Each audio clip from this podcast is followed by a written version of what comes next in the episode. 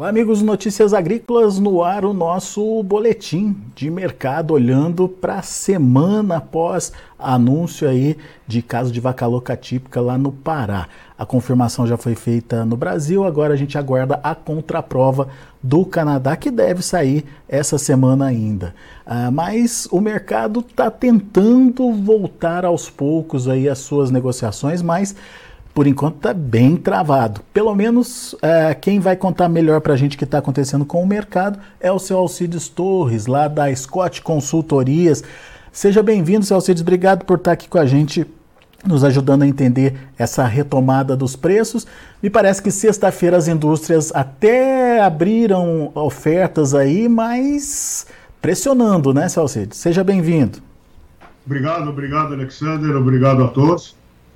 O Alexander, é, o mercado abriu na, na sexta-feira, estava fechado desde a é, semana passada, foi semana de carnaval. Não teve negócio na segunda-feira, não teve na quarta nem na quinta, tá? Mercado parado. Na sexta-feira abriu, mas grande parte dos frigoríficos eh, ficou fora do mercado, tá? Então, São Paulo abriu com preços eh, bem baixos, né? Entre 250 e 277 reais a arroba. Hoje o mercado também está rolando, mas é, com preços nessa faixa aí, 270, 275, 277, sem negócio. E boi China zero, tá? Não tem oferta para boi China. Seu Cides, esse preço, ele já é uma pressão em relação ao que estava sendo praticado, então? Esse valor? Sim, sim é uma é pressão porque até que, como você disse, a, o resultado da contraprova seja anunciado, não tem exportação de, eh, de carne. Tá? Não havendo exportação de carne, existe a possibilidade de essa carne que seria destinada ao exterior seja redirecionada para o mercado interno. Então está todo mundo na retranca, tá? Então tem essas ofertas, mas frigoríficos exportadores estão fora do mercado. E também na semana passada, Alexandre, um monte de frigorífico já decretou uh, férias coletivas de 15 dias, justamente para não, não se dispor com o mercado, porque está sem preço, né? Pois é.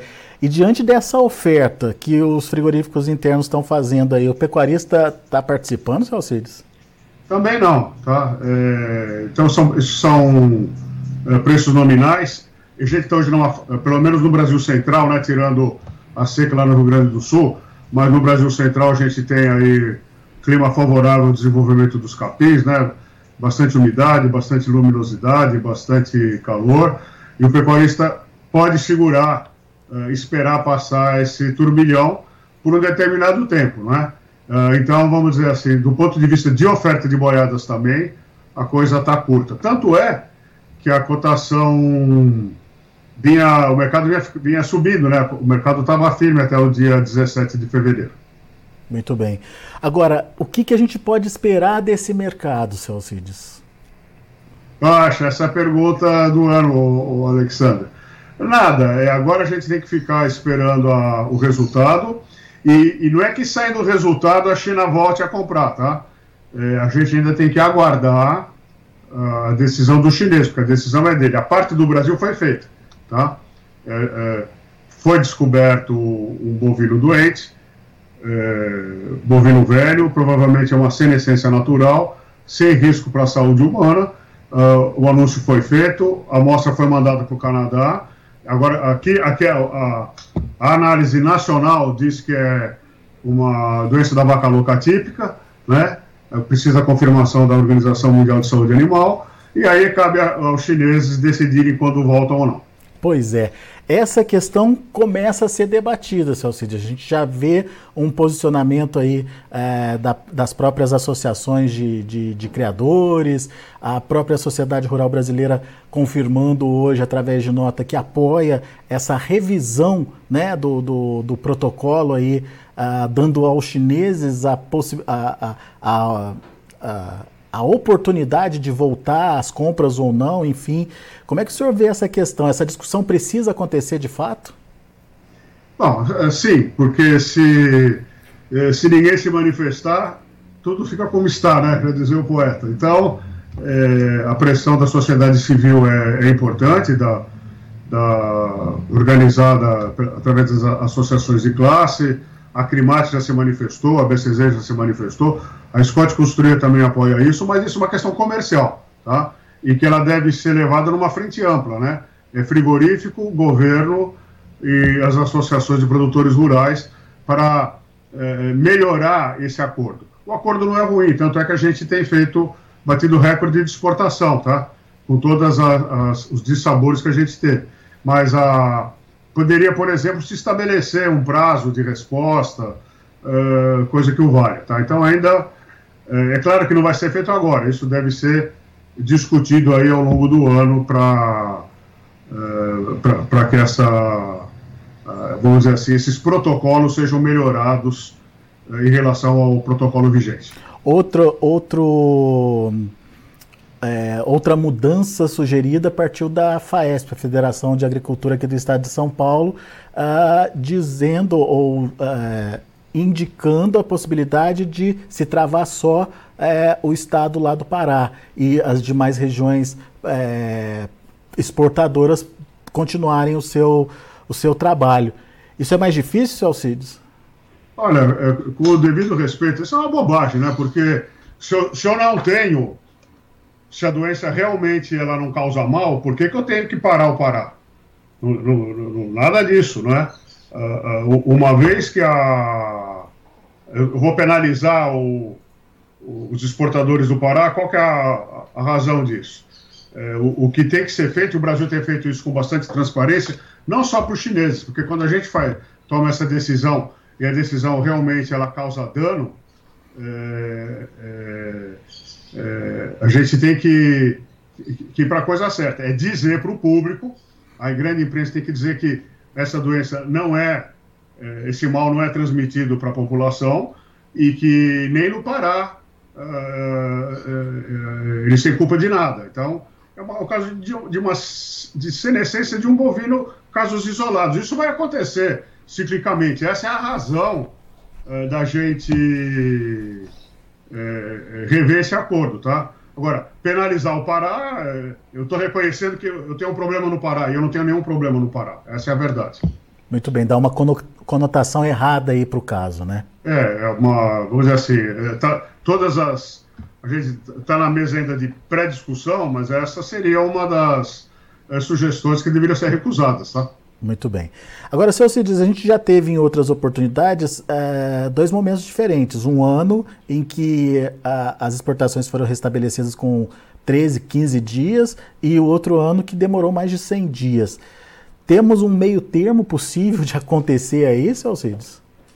Olha, então agora aqui é especulação, tá? Não, não, tem nada, não tem nada claro. Mas em 2019, é, quando uh, surgiu o primeiro comunicado, não é? Ah, foi, tudo, foi, foi, foi feito todo o protocolo e a China voltou a exportar, a autorizar a exportação em 13 dias, tá? A China estava precisando de carne. É, em 2021, isso aconteceu em setembro, e na prática a gente só voltou a exportar em janeiro, cara, mais de mais de 100 dias, foi na verdade quatro meses, a China estava estocada de carne já preparada para o ano novo lunar, tá? Agora, a gente vem, e, e naquela época a, a, tonelada de carne estava entre 6 mil e 7 mil dólares, tá? E, eles estavam prontos, então ficou fora. Foi um desastre para o Brasil, porque a gente estava em plena safra da, do gado confinado, tá? Uhum. Não, não, foi legal. É, agora a gente está saindo, é, o ano novo lunar foi agora em janeiro, a gente tá, acabou fevereiro, estamos entrando em março, a situação é diferente, é, a gente acredita, né, é tudo especulação, que os estoques chineses estejam no nível mais baixo. Tá? E, e, e o mais importante, o preço da tonelada de carne exportada está mais baixo, está entre 4 e 5 mil dólares a tonelada. Tá? Então não tem por que fazer muito mais pressão.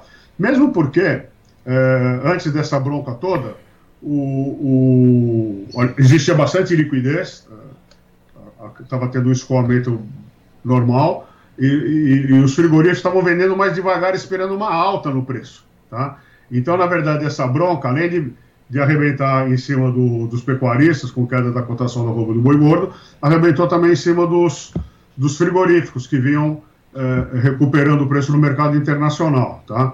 Então, vamos dizer assim, a gente espera é, que, em função do cenário vigente, que, a, que o retorno da exportação aconteça antes. Mas a gente só vai saber isso depois do anúncio dos chineses mesmo. É, isso mesmo. A gente tem que esperar uh, o posicionamento aí do governo chinês. Agora, é, esse movimento de alta que a gente viu acontecer em se confirmando esse é, acontecendo no começo do ano, esse em se confirmando esse cenário mais positivo, digamos, uma retomada mais rápida da China, ele pode continuar, seu Cides, ou, ou, daí já tem uma outra mudança acontecendo que, por exemplo, chegada de fêmeas, é, por exemplo, a necessidade do, do pecuarista em, em, participar mais do mercado? Será que a gente vai ter a, a oferta é, mais aparente a partir do momento que a China volte? É, a, a, a oferta de gado melhora quando o preço melhora, tá? Pronto, então isso deve acontecer. É, se, se volta a, se os chineses voltarem ao mercado, aí você abre um canal de exportação bom que vai consumir parte da carne, tá? E eu acredito, é, o que você disse, quando terminar a estação de monta, nós vamos ter uma sobreoferta de fêmea vazia, de novilha que não ficou prenha, e o preço cai também. Então, quer dizer, a gente vai continuar tendo as sazonalidades do mercado, mas é melhor ter essa sazonalidade com o preço subindo do que com o preço caindo. Tá? Uhum. Tá? É, mas sim, eu acredito, como já vinha subindo até o dia 17 de fevereiro, eu acho que com a volta é, da, da exportação, é claro que isso leva um tempo ainda, mas gente, eu acredito numa recuperação do mercado. É claro, não é, tão firme quanto a gente tinha no primeiro semestre do ano passado, tá? Vai ser uma, uma recuperação menos forte em função do ciclo de preço que a gente está vivendo agora, que é um ciclo de baixa, né? Muito bem. Mas, de qualquer forma, qual que é a sua orientação para o pecuarista que está ouvindo a gente nesse momento, Salcides? Bom, muita responsabilidade, mas eu não venderia agora, tá? Essa é a primeira, a primeira sugestão. Cada um tem, sabe onde é que dói o calo, né, das suas necessidades financeiras. E a segunda é fazer a venda futura, não é? Garantir preço para que quando acontecem esses essas oscilações bruscas, eu tenho já o preço garantido, etc. Essa é uma característica, viu, Alexandre? Em janeiro, nós tivemos os 15 dias iniciais, uma droga, né, de, de, de mercado bastante frouxo. Por quê? Porque come, entrou boi já comprado anteriormente. Então, essa é uma novidade no mercado. Cada vez mais os frigoríficos, os, pecuaristas estão fazendo venda futura, tá? Uh, e é claro, aí eu vou no mercado spot, eu sou um comprador entre o comprador de boi do frigorífico, ele vai no mercado à vista, no mercado spot e derruba o preço para fazer preço médio, tá? Uh, eu acredito uh, que essa seja uma tendência e vai acontecer que nem com soja, milho, que você, ao semear a lavoura, você já vendeu boa parte dela, tá? Uh, pelo menos para garantir os custos de produção. É, isso, isso é importante que o senhor está falando, porque é, quando você participa, é, e no caso, esse gado que já estava comprado na primeira quinzena de janeiro, esse gado que estava na, na, linha de abate, teve um preço muito melhor do que aquele que estava sendo comprado naquele momento, né, seu Alcides? Exatamente. O, o mercado esporte, ele. O pecuarista leva na testa todas as oscilações do mercado, tá? Uh, e, e, essa é uma tendência. Então, uh, é claro que a pecuária é muito diferente da agricultura, é muito mais dispersa. A gente, o Brasil deve ser um dos poucos países do mundo que tem pecuária em todos os municípios, não é? inclusive na capital de São Paulo, por incrível que pareça. Uhum. Então, a gente tem a. É, é, é, outro tipo de gente, é um outro tipo de, de mercadoria, é um outro tipo de exploração uh, rural mas a tendência é essa, tá? E todo mundo que tem se preparado tem se safado dessas crises. Agora, o Alexandre, uh, todo ano a gente tem uma crise na pecuária, impressionante, tá? Pois é, pois é. é. O normal é ter a crise, o anormal é não ter. É, e uma hora, uma vez que você já constata isso, melhor fazer a proteção de preço, mas para fazer a proteção de preço precisa saber custo de produção. Boa, seu Alcides, muito bom. Alcides Torres, obrigado mais uma vez pela participação, sempre bom te ouvir, volte sempre. Muito obrigado, Alexander. É sucesso, saúde. Espero que, essa, que esse impasse seja rapidamente é, dissolvido. É, isso aí. É isso aí. Fica a nossa torcida aqui também. Grande abraço. Até a próxima. Até a próxima. Daí tá é o Cides Torres, Scott Consultoria, aqui com a gente no Notícias Agrícolas. Você viu aí o cenário mais otimista aí para a retomada das exportações para a China. Ah, isso não dá para bater o martelo, como disse o Alcides, mas dá indicações de que pode ser mais rápido que foi o, o ano de 2021, quando a gente ficou aí mais de 100 dias é, esperando a retomada das exportações por parte dos chineses. Vamos ver como o mercado futuro está se comportando hoje. Vamos lá. Olha aí, fevereiro está caindo 1,24% a 278,85, mais os demais vencimentos subindo. Março subindo até que bem 1,19% a 292,95. O abril 200 295 reais, alta de 0,68%. O maio 289,55, subindo 1,01%. Indicador CPE fechou a última sexta-feira R$ 273,10, com alta de 2,11%. São os números uh, do mercado, mercado ainda em andamento, portanto, uh, esses números uh, não mostram ainda a conclusão do dia. A gente vai ficando por aqui acompanhando de perto todas as informações pertinentes aí a esse mercado. Continue com a gente, daqui a pouco a gente volta com outras informações mais destaques.